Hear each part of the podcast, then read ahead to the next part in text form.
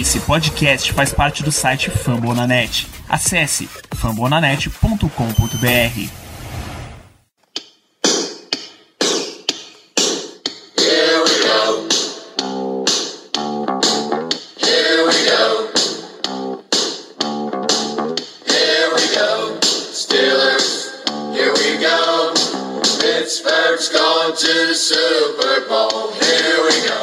bem, pessoal? Estamos começando mais um Black Yellow Brasil Podcast, episódio 142, chegando para a nossa quinta temporada desse seu podcast falando do Pittsburgh Steelers para todo o Brasil, direto em fambonanet.com.br, iTunes, Spotify, Deezer, ou do cartãozinho que vai ter o seu valor de contrato para a franchise tag. Sou Danilo Batista, seu host, voltando para mais uma temporada. Aproveitamos dois longos meses, dois prazerosíssimos meses de férias, mas o dever nos chama, estamos de volta para gravar este podcast. Começar apresentando a minha mesa, este homem que recebeu o chamado do Steeler Signal. Caio Melo, é um prazer tê-lo de volta nesse programa. Muito boa noite. Olá, pessoal. Sempre uma honra participar desse programa aqui com vocês. Sempre uma honra estar aqui com a presença do chefinho Ricardo e a grande voz aveludada, o nosso host eternamente, Danilo Batista. Boa noite. Esse homem também convocado, nosso grande analista de tamanhos de mãos, Ricardo Rezende. Muito boa noite, chefia. Uma satisfação enorme estar de volta com os amigos, tanto da mesa quanto principalmente você, amigo ouvinte, para estar falando sobre o Pittsburgh Steelers. Foram dois meses bastante longos, mas estamos prontos para voltar ativa mais do que nunca. A temporada do Steelers já começou, então vamos lá. Muito bem, a, off-season já começou, a temporada 2020, de certa forma, já começou, todas as, as, as peças já estão começando a se mover para ficar no lugar, e a gente vai aproveitar este episódio para fazer um, um update, dar uma atualização de tudo que aconteceu desde a nossa nosso último encontro lá em, no começo de janeiro até agora. Estamos há dois meses fora deste podcast. Então, a grande pergunta da nossa off-season era sobre o destino de Bud Dupree e aparentemente a gente já tem a primeira, o primeiro passo dado. Todos os indícios e reports e notícias vindas de Pittsburgh dizem que os Steelers deve aplicar a franchise tag no jogador para que não exatamente os Steelers tenha direito ao famigerado um ano de contrato, mas para que tenha direito a mais tempo negociando com o jogador sem interferências externas, sem outros times poderem entrar em acordo com o Bud Dupree, como é que vocês veem a franchise tag, como tá o valor para esse ano? O que é que vocês acharam? É, é relativamente cara, né? A franchise tag para tê-lo um ano, se eu não me engano, é ali na casa dos 14 milhões, não é isso, Danilo? Poderia confirmar, por favor? Acho que você tem o um número aí. A, a última vez que eu vi tava uns 16, mas de 16 pode ser de defensive end. Isso, de defensive end, ele pega a tag de linebacker, eu acho que tá ali entre os 13, 14 milhões.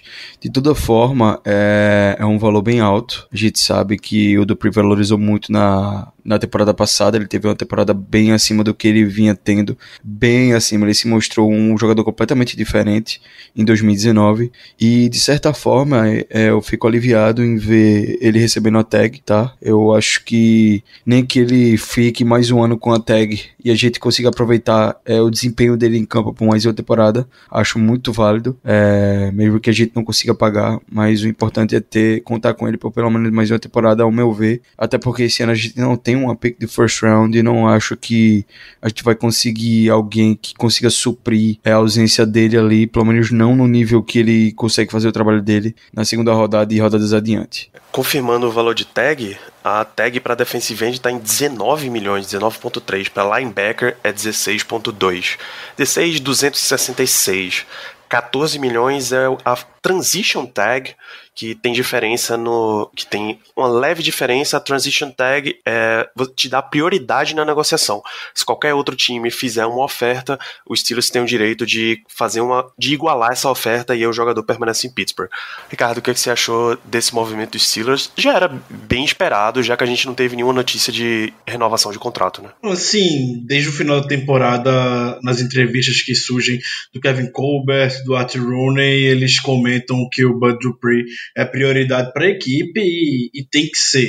É, eu entendo que tem muita gente preocupada com o Dupree pelo fato dele só ter explodido por uma temporada, mas a, a posição que ele joga é mais do que crucial para o sucesso da nossa defesa.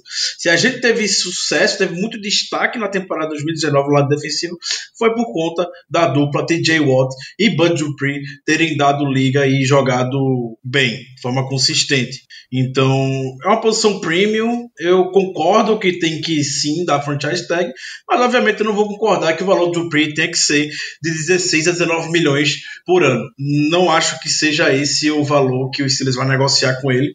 Como a gente já conhece muito do estilo do Steelers em negociação com, com jogadores defensivos, não são jogadores defensivos, mas de forma geral, é, na medida que o jogador vai chegando aos 30 anos, é, o valor tende a diminuir um pouco para que o corte dele ele seja mais dispensável sem o Steelers ter muito prejuízo. O Lamar Woodley, há uns 10 anos atrás, teve um, um, um dos maiores contratos era um, era um, um, então maior contrato dado ao jogador de defesa do Steelers.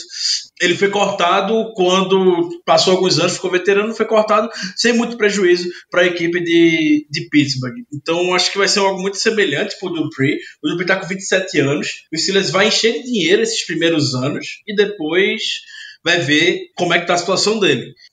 Eu gosto muito do Pre, mas não acho que ele esteja no nível de jogadores que o Steelers negocie para uma extensão quando está acima dos 30 anos, como foi o caso do Joe Hayden na temporada passada, como é o caso do Cam Hayward. O Hayden está indo para o seu segundo contrato com o Steelers e o Hayward também já está indo para o seu segundo contrato do Steelers, tirando o D-Rook, que ele teve nas primeiras temporadas quando chegou. Então acho que vai ser um, um contrato bem padrão mesmo para o Dupree, eu acho que tem que ser, lá na casa dos seus 12 a 13 milhões enche de dinheiro agora e depois vai se tornar algo mais dispensável. Eu espero que consigam chegar no acordo. É, só completando, o, o Spot Track tá fazendo. O Spot Track é uma ferramenta de, de acompanhamento de salary cap disponível para não, só, não para os times, mas para os usuários comuns, nós, leitores. Então, eles estimam o valor dele em num salário anual, média de 16,6, daria um contrato de 5 anos, 83 milhões, levando em consideração jogadores da mesma, da mesma idade e duração que tiveram. É de Ford, Olivia Vernon, Chandler Jones e Zadarius Smith. Só que todos esses quatro eram basicamente estrelas da sua defesa, não é bem o caso de Dupree. Né? É verdade. É inclusive uma free agency que tem alguns edges que chamam a atenção, né? Shaquille Barrett, de Davion Clowney, e talvez esses caras aí, quando saírem o contrato deles, se sair antes do, do pode ser que acabam se, acabem servindo como um piso, um piso de negociação para o Dupree. Por isso que a gente torce tanto que o contrato seja fechado e anunciado o mais rápido possível, que é para não sofrer pressão de outros contratos que possam ser eventualmente é, anunciados. Mas a gente sabe, né, que tá tendo toda a negociação do CBA agora, tem muita coisa embolada por aí. É, a gente viu poucos contratos, poucas extensões e renovações de contratos sendo anunciadas na liga, o que é incomum. Geralmente a gente vê um bocado de janeiro para cá acontecendo, principalmente times que querem manter os jogadores até Tom Brady tá no, no embrólio, né? Com o Patriots justamente esperando aí, aguardando essa questão do, do CBA para sair, para poder ter uma decisão e que deve sair até esse sábado, né? É, a decisão e daí para frente a gente provavelmente vai acabar sabendo o que vai acontecer com o Dupree e com outros jogadores também ao redor da liga. É, fechando essa parte de free agency, de free agency, de fato, não está tendo o mesmo volume de movimentações, seja cortes, seja contratações, que normalmente teria nessa época, tão perto, da, tão perto do início da abertura da janela de negociações, pelo menos. Graças às negociações do CBA, a, a NFL jogou para depois o limite para aplicação de franchise ou transition tag. Agora esse, essa janela fecha ao meio-dia e 59 da segunda-feira, horário de Brasília.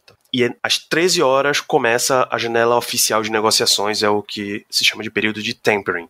Na quarta, às 17 horas, abre a free agency e aí todos os contratos podem ser anunciados, as trocas podem ser efetivadas e assim sucessivamente. Mas realmente já era para ter acontecido muita coisa, como por exemplo, o Steelers cortado no mínimo os pesos mortos que a gente já, já vinha comentando nos últimos episódios. Nem isso aconteceu ainda. A gente ainda tá só na expectativa para ver se vai rolar ou não. Ô Danilo, posso fazer uma correção chata, mas que é importante? Só que tu falasse que é o período de tempering, mas é legal tempering. É importante destacar o legal porque o tempering em si é proibido, amplamente proibido pela liga. Então é bom deixar isso claro pro, pro ouvinte. Muito bom, Caio. Muito bom. Realmente é quando a liga permite que equipes e jogadores free agents possam entrar em contato para fazer negociação de contrato mesmo. O que a gente sabe, só, só finge que não, que não existe porcaria nenhuma de período de, de período legal de tempering.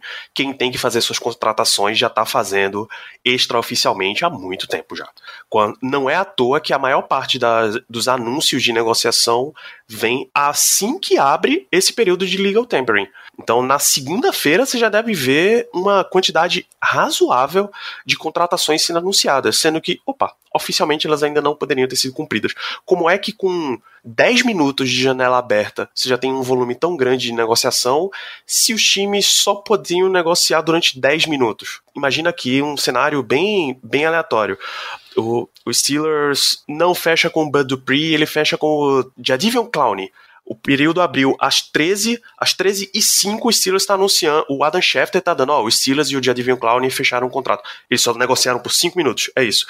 O Steelers bateu no telefone, o Clowney viu, ah, Pensilvânia, sim, eu quero. Não é assim que funciona. Então, amigo ouvinte, bote suas barbas de molho só quando o negócio é realmente muito muito na cara que aí a, a NFL entra para agir contra, contra o tampering, contra essas negociações em período ilegal. Já teve time que perdeu, perdeu escolha de draft acusado de tampering, mas até provar, meu amigo, é um inferno. É, ano, ano, acho que passado, acho que foi em 2019, temporada 2019, teve um caso de acusação de tampering do New England Patriots com o Houston Texans, que o Texans estaria tentando é, contratar o, o, o, assistente do Bill Belichick, acho que é Nick Flory o nome dele.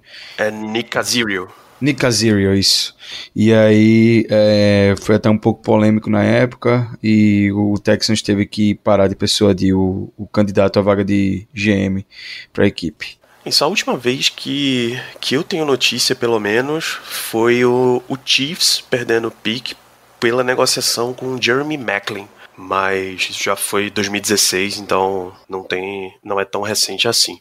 Enfim, uh, fiquem ligados nas, nas datas. Segunda, até segunda-feira, meio-dia e 59, os times têm que anunciar oficialmente que estão aplicando franchise ou transition tag. Deve ser o caso dos Steelers.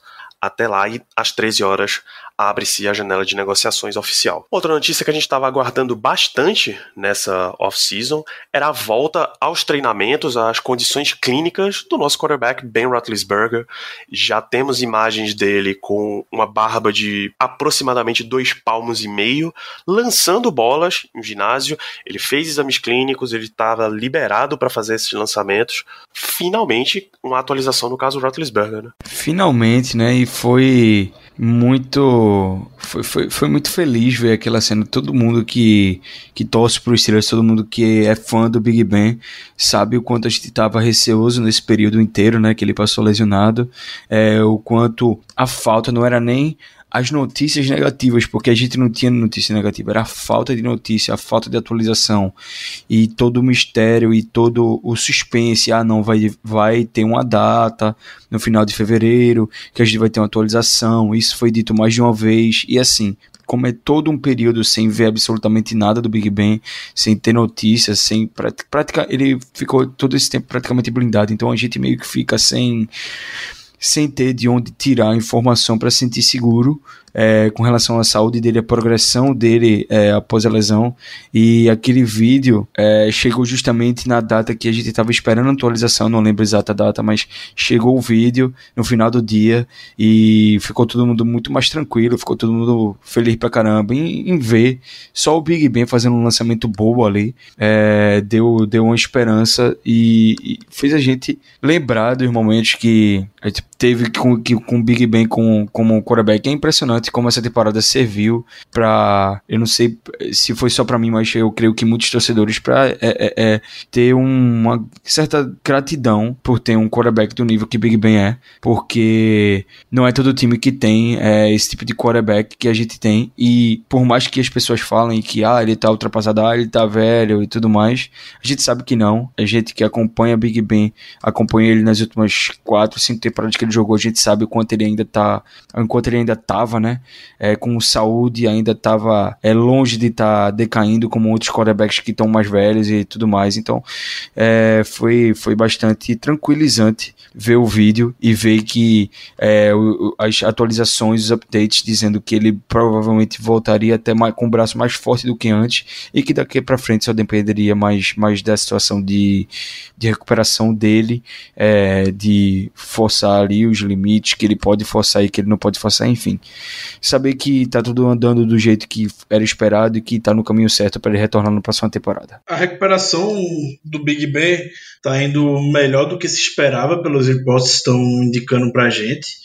Então, quando ele teve essa, essa recuperação, essa, essa revisão junto à equipe médica que fez a cirurgia no cotovelo dele agora no final de fevereiro, a expectativa era que ele tinha que cumprir algumas etapas no trabalho de recuperação. Então, foi informado que ele começaria lançando bolas de tênis, só para poder ir recuperando o movimento do, do braço aos poucos, para depois de um mês ir direto ao Bárbaro Sul-Americano. E a recuperação foi tão boa, está sendo tão positiva, que essa etapa de um mês com a bola de tênis já foi queimada. Ele não precisou passar.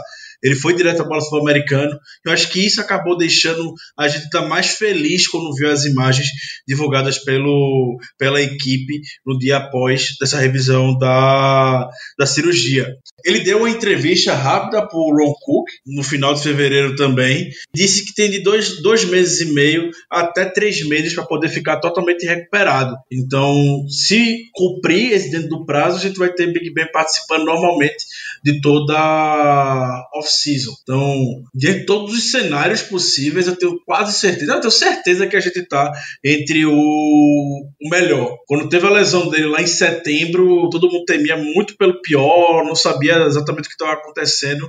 E a cada notícia que sai é um discurso mais otimista. É o, quem tem que saber das coisas está bem seguro com relação à recuperação do Big Ben. Um Tomlin, um Arthur Rooney e o Kevin Colbert. Então, acredito que seja motivo de preocupação para a gente. É só aguardar a volta do Big Ben agora. Perfeito. Falando em Kevin Colbert, existia a expectativa de que o Steelers fosse deixar o seu contrato terminar, mas não. Ele ganha uma extensão de contrato para mais um ano e agora o seu contrato termina junto com, basicamente junto com Mike Tomlin, junto com Ben Roethlisberger, os três depois da temporada 2000. Mentira, ele termina depois da temporada 2020. Tomlin e Ben ainda tem mais um ano depois disso. Me atualizem sobre esses três contratos. É, sobre a, a, essa questão da renovação do Colbert, todo mundo sabe que eu sou um crítico, forte do Colbert, não é segredo para ninguém, mas como eu havia dito é, no Twitter, até quem me segue sabe, eu deixei um pouquinho de lado essa minha crítica exacerbada ao Colbert, que eu reconheço que eu faço, e parei é, um momento para também ter uma, uma reflexão sobre o quanto esse cara é importante para a franquia, para a estabilidade da franquia e o quão, ele, o quão bom foi o trabalho dele na temporada passada. Ele realmente teve um trabalho muito, muito bom na temporada passada, desde o draft até ali a troca do Minka, é, a condução do roster até o final da, da temporada. Então, é, além de tudo, é um é vice-presidente da franquia, é um cara de extrema confiança confiança, uma das pessoas mais importantes é, da, da história da franquia. Então, a, é, o, o Colbert ter assinado uma, uma extensão foi, foi ótimo para os Steelers, foi ótimo para a manutenção do trabalho aí do Mike Tomlin, foi ótimo para a era do Big Ben, que ainda não acabou, tá? Que ainda tem mais dois anos. E eu creio que o Kevin Colbert vai acabar esses, esses últimos dois anos de contrato do Big Ben junto é, com a franquia, já que ele, ele se diz tá levando ano a ano, que diz que não tem nenhuma pretensão de trabalhar em outro lugar que não fosse em Pittsburgh. E realmente eu acho que, que ele não está mentindo em relação a isso. Muito foi especulado é, dele potencialmente estar tá indo para o Panthers. Lá o, o, dono do Panthers é um ex-dono dos Steelers, é, um dos donos minoritários dos Steelers, que agora é dono do Panthers. Mas é, eu de, duvido muito que, que isso seja possível. E quanto ao Tomlin, eu vou ser muito sincero, do fundo do meu coração, eu acho que independente do Big Ben e do Colbert aposentando daqui a dois anos, no final da temporada 2022, Desculpa, é no, é no final da temporada 2022, 2021-2022, eu espero que o Tomlin continue em Pittsburgh. Eu não sei se vai ser a vontade dele de continuar trabalhando com, em Pittsburgh, trabalhando com o time ou até trabalhando como head coach quando esses, quando o Colbert e o, e o Ben aposentarem, mas eu espero que sim. Eu sou muito fã do Tomlin. Todo mundo sabe que eu, é um cara que eu nunca viria as costas, nem nos momentos ali que eu discordei de absolutamente todo o staff dele de coordenadores eu sigo com ele porque eu acho ele um cara extraordinário, eu acho ele a cara da franquia e acho que um head coach na NFL no nível dele só tem mais no máximo dois, dois ou três. Então é um cara que quanto mais tempo tiver em Pittsburgh, eu acho que a gente vai estar tá sempre em boas mãos. E eu espero que ele continue independente de renovação do Colbert do Big Ben para de, depois dos próximos dois anos. compartilho muito essa sua vontade, Caio. Todo mundo sabe o quão eu sou fã de Mike Tony, um dos presidentes e eternos defensores de Mike Tomlin, mas eu acredito que o Steelers tem uma agenda para o futuro já muito bem estabelecida. Eu não acho que o, todos os contratos eles vão se inspirar na mesma época em vão. Eu acredito que quando toda vez que o Steelers teve a mudança de era, quando saiu do Chuck Noll para o Bill Cowher, quando saiu do Bill Cowher para o Mike Tomlin, meio que teve esse balanço geral na equipe. Isso tá meio que no, entre aspas, no DNA da família Rooney. Eu não acho que agora vai ser muito, muito diferente. O contrato do Kobe, de fato, é por mais um ano, mas eu imagino que vai ser que nem o Caio comentou. Ele tá levando ano a ano. Então, ano que vem, a gente vai conversar de novo com ele para ver se ele vai estar disposto a continuar. E por assim vai. Eu acho que o importante, toda essa história do Colbert, é, compartilhando novamente o que o Caio comentou, dele falar que só vai trabalhar em Pittsburgh. Muita gente acha que não imagina, mas Colbert é o menino local de Pittsburgh, então ele está em casa, ele não tem que inventar de ir para outro lugar. Ele teve uma ascensão dentro do Steelers muito positiva, chegando no cargo de vice-presidência e não tendo o sobrenome Rooney, a gente sabe como isso é muito pesado para o Colbert. Então, acho que eu acho que foi merecido. É, eu tenho do mesmo jeito que o Caio tem, eu também tenho algumas ressalvas com ele, alguns drafts, algumas decisões bem questionáveis, mas imagino que isso seja padrão de qualquer GM que tome decisões e a gente fique sempre cornetando e se questionando. É, mas de forma geral, o overall do trabalho do Robert é inegável. O, o sucesso que ele teve desde que chegou lá nos anos 2000 até agora. Incrível.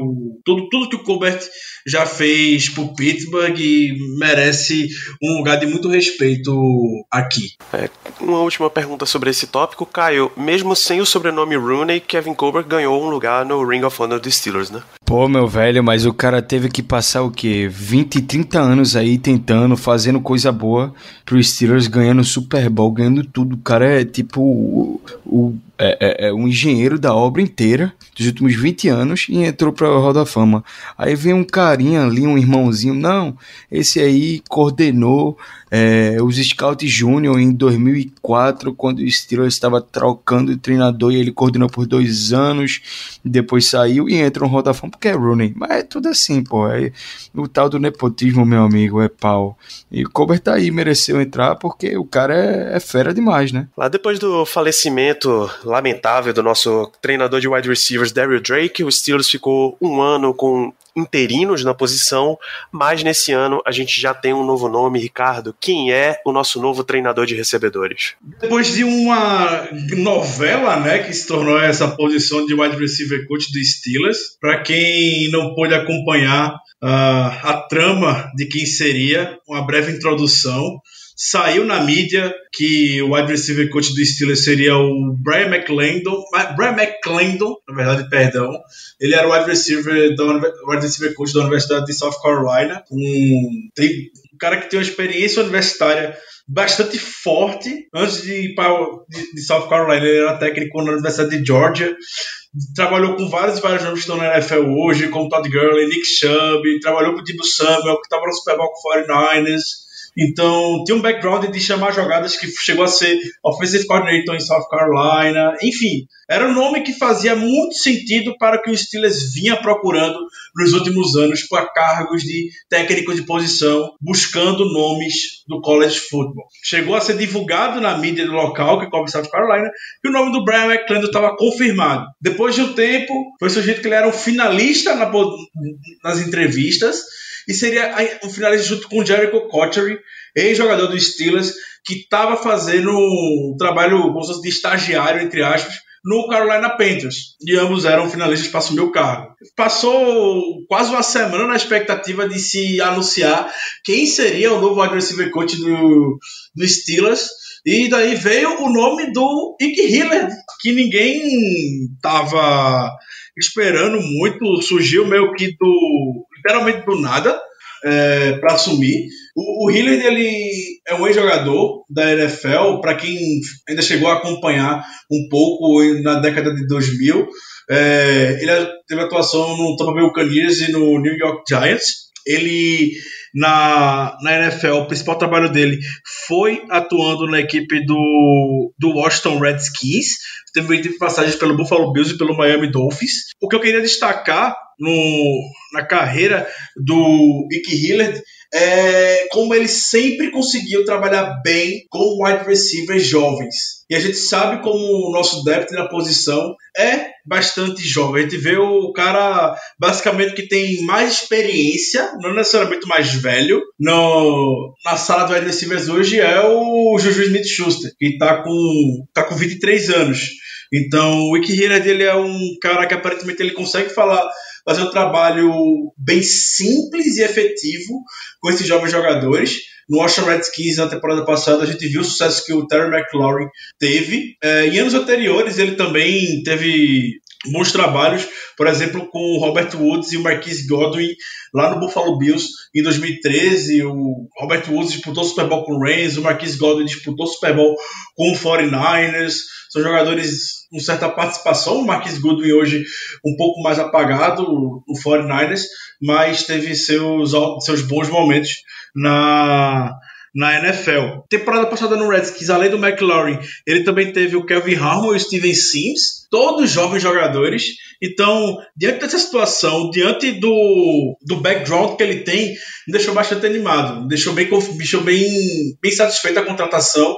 Eu não acho que ele vai, ser, vai ter algum problema de não jogar ninguém jovem pro ataque, como a gente viu, por exemplo, na temporada passada, o Moncrief ele só tinha carteirinha porque era mais jovem, e só fez mais jovem não, perdão, era mais experiente, tinha carteirinha cativa para menos início da temporada, apesar de todos os problemas que a gente viu já vindo na pré-temporada com ele, e uma vez que o, que o Deontay Johnson assumiu a posição de titular, do wide receiver melhorou razoavelmente. Então, a gente tendo uma média de 23 anos hoje dentro do nosso nossa sala de wide receivers, citando Juju, Deontay Johnson, James Washington e o Dion Kane, e o nome que provavelmente vai vir via draft, eu, eu considero a contratação mais do que positiva e como vem sendo nos últimos anos uma contratação acertada para a comissão técnica.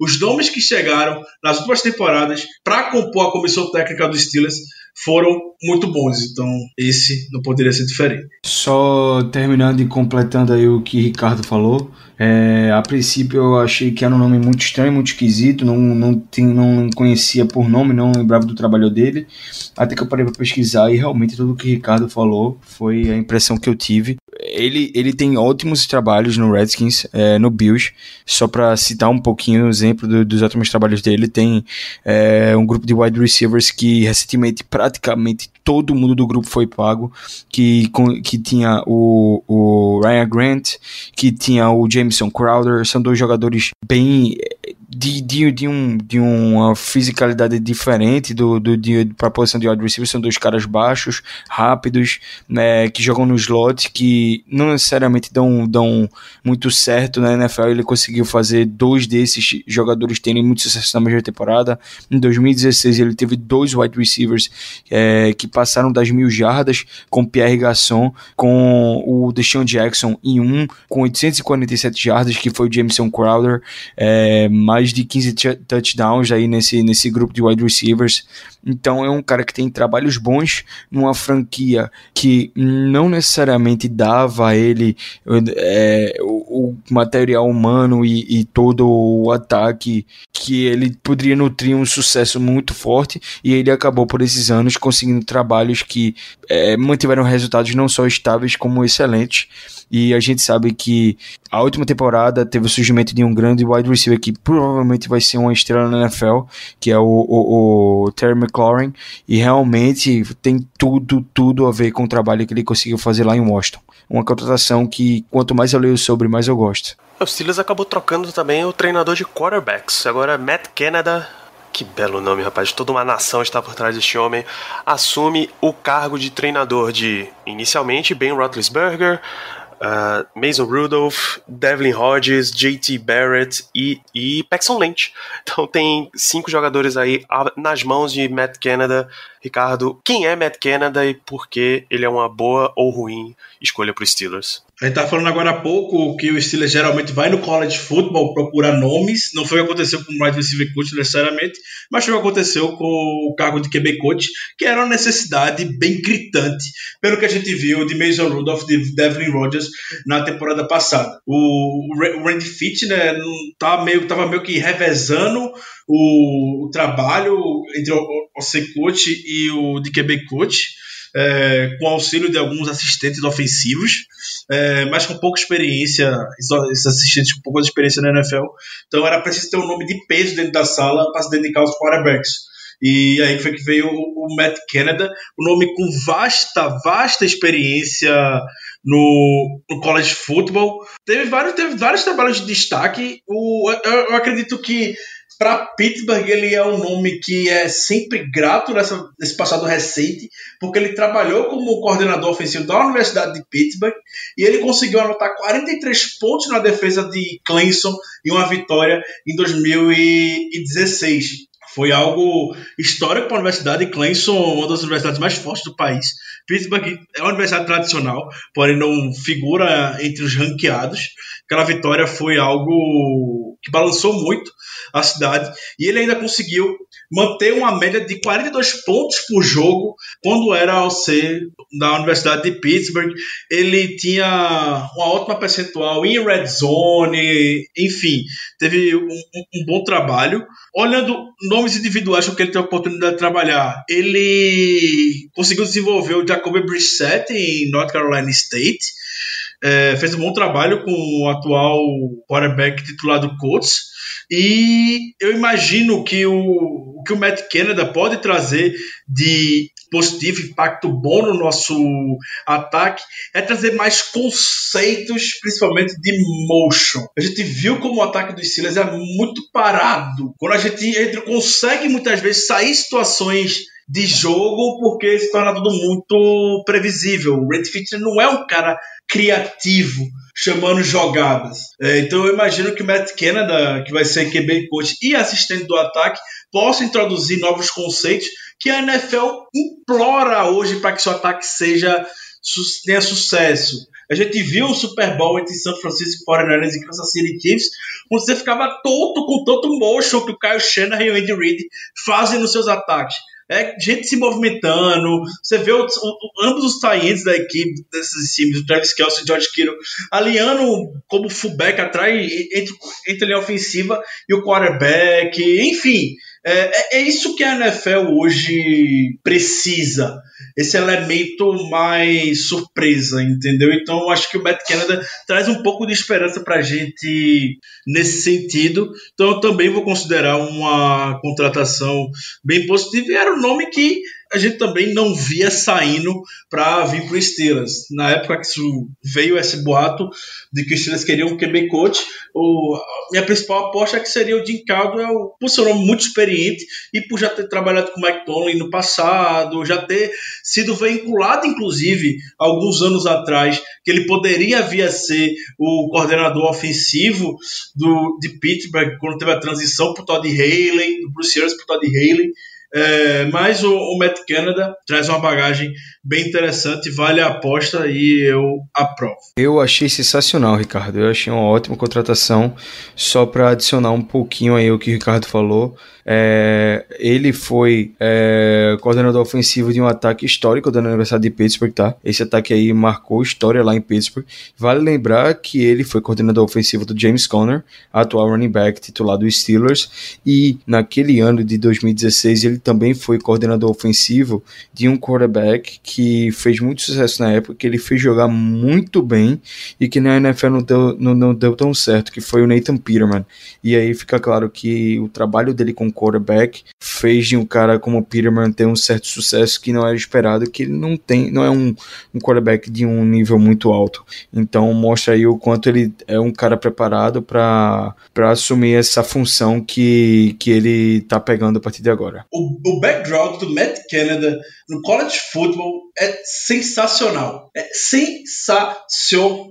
A gente puxa alguns trabalhos que ele teve, além desse do Jacob Brissett, na Universidade de Pittsburgh.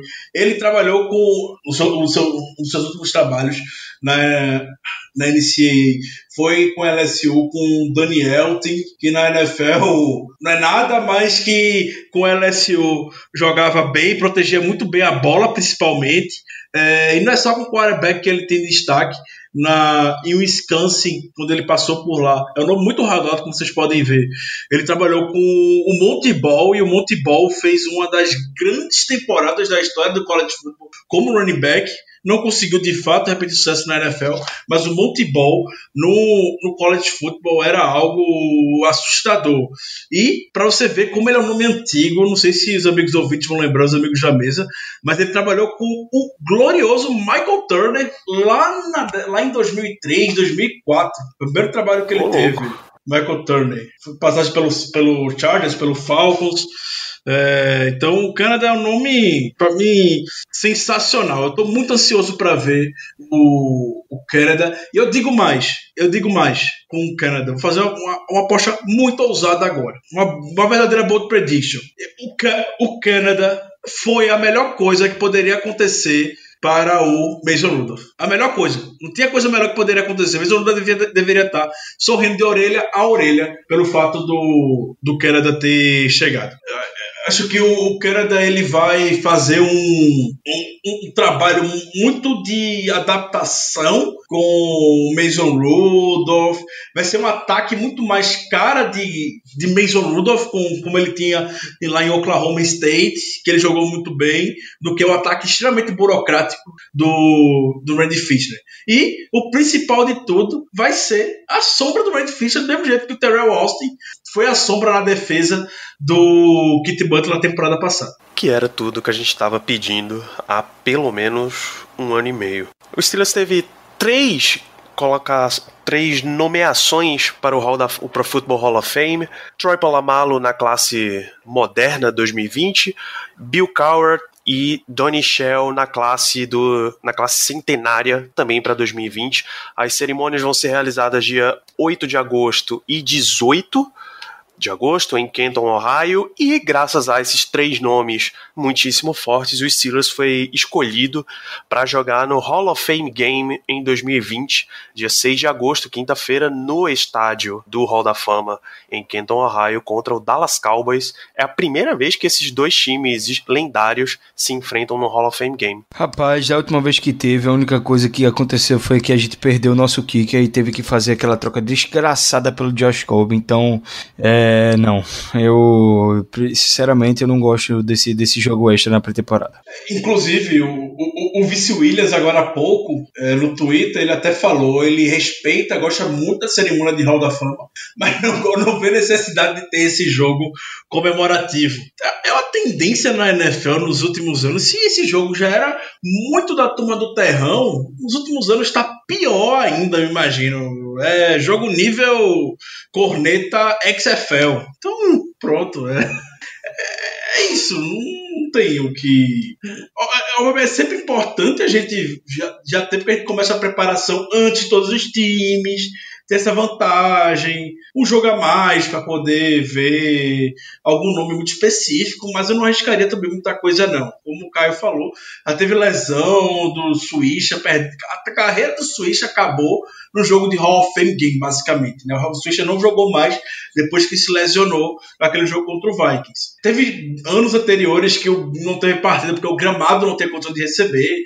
Então, sim, a gente fica feliz pela festa, já era meio óbvio que a gente seria escolhido, mas é isso, gente vai comemorar, vai assistir e vai ficar vendo quem tenha que se destacar nessa, nessa partida. Vai ser muito comentário, de fato. É isso, vai ser só mais um jogo para Germano matar a saudade de Big Dan McCullers em campo. Já em notícias mais satisfatórias, o Steelers, a NFL anunciou as escolhas compensatórias do draft 2020 e o Steelers, também como já esperado, recebeu uma escolha, uma escolha de terceira rodada, a escolha de número 102 e a estimativa é que tenha sido graças à, à perda do contrato do Le'Veon Bell na equipe, Le'Veon Bell, todos vocês já sabem, antes de apertar a mão do Ricardo, ele foi jogar em Nova York pelo New York Jets. Então, bem-vinda demais uma escolha de terceira rodada, já que o Steelers não tinha. Finalmente a gente pode começar a fazer mock drafts com mais consistência. É, já era esperado, né, que a gente fosse terminar com essa escolha. Ainda bem que aconteceu, né? Eu tava até com medo que acabasse sendo num, num round menor, mais baixo mas ainda bem que acabou sendo do jeito que a gente esperava no final da terceira rodada, compensatória. E bom e, e, e, deixa, deixa os Steelers numa posição muito boa com duas picks no, no segundo dia e duas, uma pick baixa, é, duas picks baixas, né? Dois picks na quarta rodada no terceiro dia. Glória a Deus que essa pick apareceu. Como a gente tava falando de tarde no QG, tiveram duas picks do Patriots que ficaram na frente da gente. A gente foi com a 102 é, e pelo que eu conheço do Art Rooney, ele questiona, ele vai para cima com o de escolha compensatória e pode esperar que nas próximas semanas a gente vai ver alguma movimentação dele para melhorar essa situação. Pode ter certeza. Eu acho que há uma possibilidade. Já aconteceu anos anteriores de a gente sair, por exemplo, de uma quarta e pulou para terceira. Se não me engano, na, quando a gente teve a escolha do James Conner, naquela temporada que foi a escolha compensatória, é, a gente pulou. A gente não tinha aquela escolha e o Martin Rooney foi lá, puxou, questionou, a gente subiu. Eu acredito que ele vai fazer de novo esse ano para a gente subir mais umas quatro, cinco posições, imagino eu, no, nesse draft. Por exemplo, o Patriots ficou com a 98 e a 100. A estimativa é que tenha sido pelos contratos do Trent Brown, offensive tackle, e do Trey Flowers, o edge rusher é bem eu acho também bem justo que se o time já tá recebendo duas, que ele desça um pouquinho para receber a segunda, né? Então é isso, gente. A gente fez um. deu uma rodada aí por todas as, as principais notícias que aconteceram com os Steelers nas últimas semanas, nesses dois meses em que a gente esteve de volta. Muito bom tirar, tirar essa poeira, desenferrujar as juntas. E para a gente encerrar esse programa, meu amigo Caio Melo, suas considerações finais. Feliz com a renovação do, do Colbert. É, espero que ele continue até o final aí do contrato do Big Ben. Muito feliz com as duas contratações de, de coaching staff que o Steelers fez. Eu acho dois nomes experientes, dois nomes que vão ajudar muito, vão agregar muito, principalmente de wide receiver, tá? Eu acho que o impacto vai ser mais imediato. De, o de quarterback coach a gente vai ver mais para frente, com, ou com eventual necessidade de, do Mason Rudolph jogar. Mas eu acho que no mais é isso mesmo. É ficar ligado aí nos próximos dias que deve sair a franchise tag do, do Bud Dupree. E é isso, galera. Sempre um prazer estar aqui, dividindo esse papo com o Danilo, com o Ricardo. Um grande abraço. Ricardo Rezende, suas considerações finais nessa nossa abertura de quinta temporada do, do Black Yellow Brasil. Uma satisfação enorme estar aqui com os amigos, principalmente com os amigos ouvintes. É, a gente está tirando um pouco a poeira das coisas. Eu tenho certeza que vocês estão ansiosos e esperando ver a gente falando sobre o draft. A gente quis primeiro arrumar casa, é, começar aos poucos, para depois a gente se aprofundar no assunto. Mas esperem a cobertura de sempre que a gente vem fazendo desde o nosso nascimento, entre aspas, com relação ao, ao draft. E contamos sempre com vocês. É, aproveito também para convidar todos. A gente, durante esses dois meses de férias, criamos uma nova ferramenta, temos uma nova ferramenta, na verdade, um novo canal para vocês nos acompanharem, que é através do Telegram. Esse canal do Telegram a gente procura postar as notícias do mesmo jeito que a gente posta no Twitter. No Telegram você vai poder receber a notificação como se uma conversa mesmo, só ninguém pode falar, porque é um canal de fato fechado. O link vai estar aqui junto a, a essa, ao post do podcast. Então, vão lá, se inscrevam, continuem a interação no Twitter conosco. E aos poucos a máquina está ligando para a temporada. É muito, muito bom estar de volta aqui com vocês, meus amigos. Um grande abraço e até a próxima. Muito bem, se vocês prestaram bastante atenção nesse episódio, vocês já sabem, Free Agency está logo ali, a franchise tag, o draft está logo ali, então a gente está realmente aquecendo os motores para voltar com tudo. Tem muita notícia ainda para sair, muita coisa para a gente comentar. Não esquece de seguir lá no Telegram, seguir no Instagram, seguir no Twitter, tudo arroba BlackYellowBR, assinar esse podcast, iTunes, Spotify, no Deezer, ou a, ir acompanhando em fambonanet.com.br barra BlackYellowBrasil, tem muita coisa para sair ainda. Recomende para mais amigos, deixe suas recomendações nas plataformas de, de podcast, cinco estrelas no iTunes, comentário, review gentil e sincero, isso ajuda a gente ir chegando para mais pessoas e agregar essa comunidade de torcedores dos Steelers em torno neste, deste maravilhoso podcast. Então, um grande abraço a todos vocês. Nos vemos no próximo episódio, onde finalmente vamos falar de nomes para os Steelers, seja free agency, seja de draft. A gente já volta para comentar a temporada 2020 que já começou. Um grande abraço a todos e até lá. Yeah, uh -huh. you know